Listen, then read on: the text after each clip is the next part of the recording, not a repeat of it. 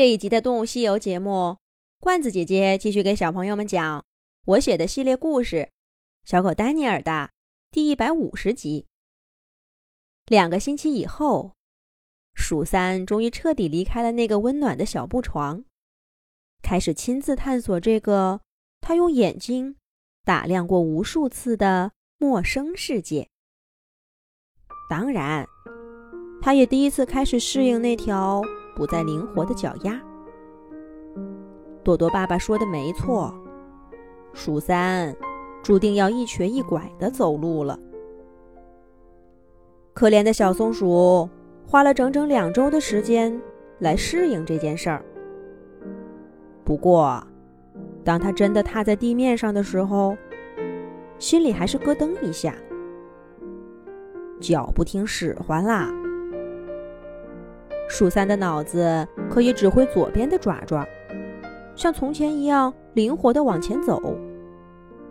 可是右边的却再也不听他的话，老是慢半拍儿。鼠三又是心急，总是想马上恢复从前的活力。可越这样想，走的就越不协调。没过多久，鼠三就结结实实的摔了个跟头。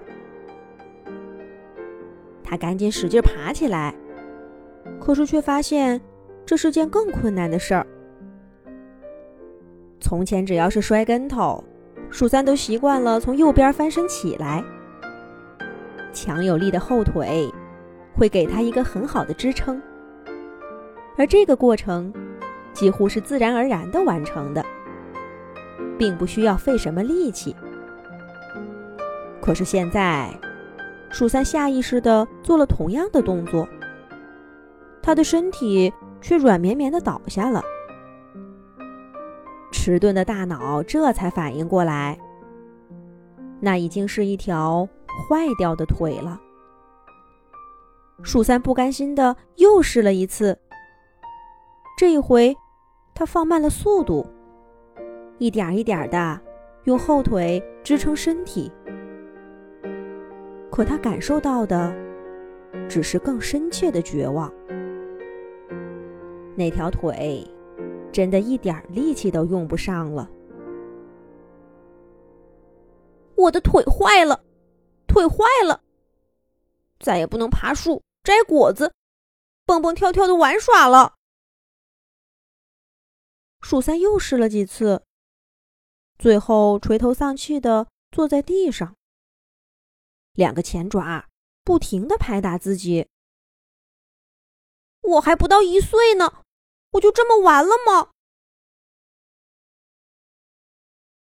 正在鼠三严重怀疑自己的时候，一个细细的声音闪进他的耳朵：“喵，你这么搞是不行的。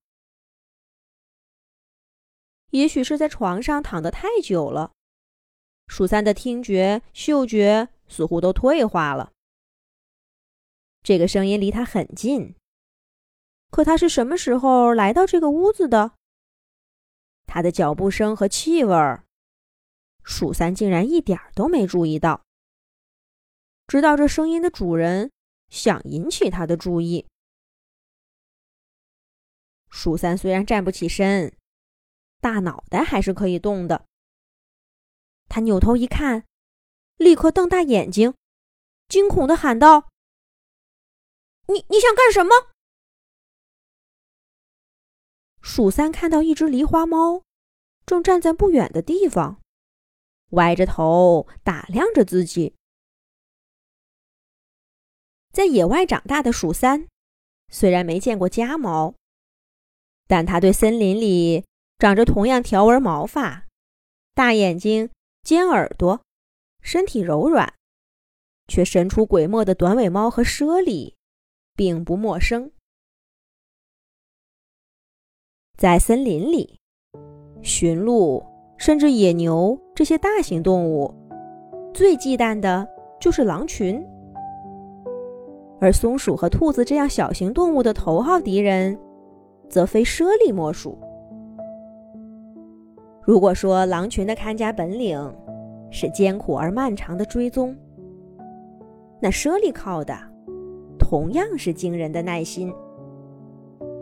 不过这种耐心不是动，而是静。这种神出鬼没的大猫，可以在冰天雪地的森林里埋伏上好几个小时，一动不动，把它自己跟周围的环境融为一体，专门等待自投罗网的猎物。有时候是兔子，有时候是到储藏点觅食的松鼠。一旦猎物出现，猞猁就会呈现出惊人的爆发力，一击必中，堪称雪地上的隐形杀手。甚至有传言称，你永远都只能看到猞猁的脚印儿，却无法见到一只真正的猞猁，因为所有见过它们的动物，都在这森林里消失不见了。在森林里长大的小动物，哪一个不是听着这个神秘杀手的故事长大的？更让松鼠们头疼的是，猞猁不但会打埋伏，还是爬树的高手。这让他们不但在寻找食物的时候要时刻保持警惕，连在自己的窝里睡个觉都没法高枕无忧。眼下，鼠三看着对面的狸花猫，分明是小了一号的猞猁，心里突突突跳个不停。想跑呢，他这个腿脚又跑不成。鼠三转念一想，嗨，我的脚都坏掉了，要抓就抓我走吧，无所谓了，反正。我也不知道该怎么活下去。鼠三这么一想，把心一横，也不害怕了，倒要看看对面的狸花猫想干些什么。不过让鼠三意外的是，那只猫没有表现出一点的攻击性。它先是歪着头看着鼠三，然后又慢悠悠的。走到这只小松鼠的面前，这个家伙究竟要干什么呢？下一集讲。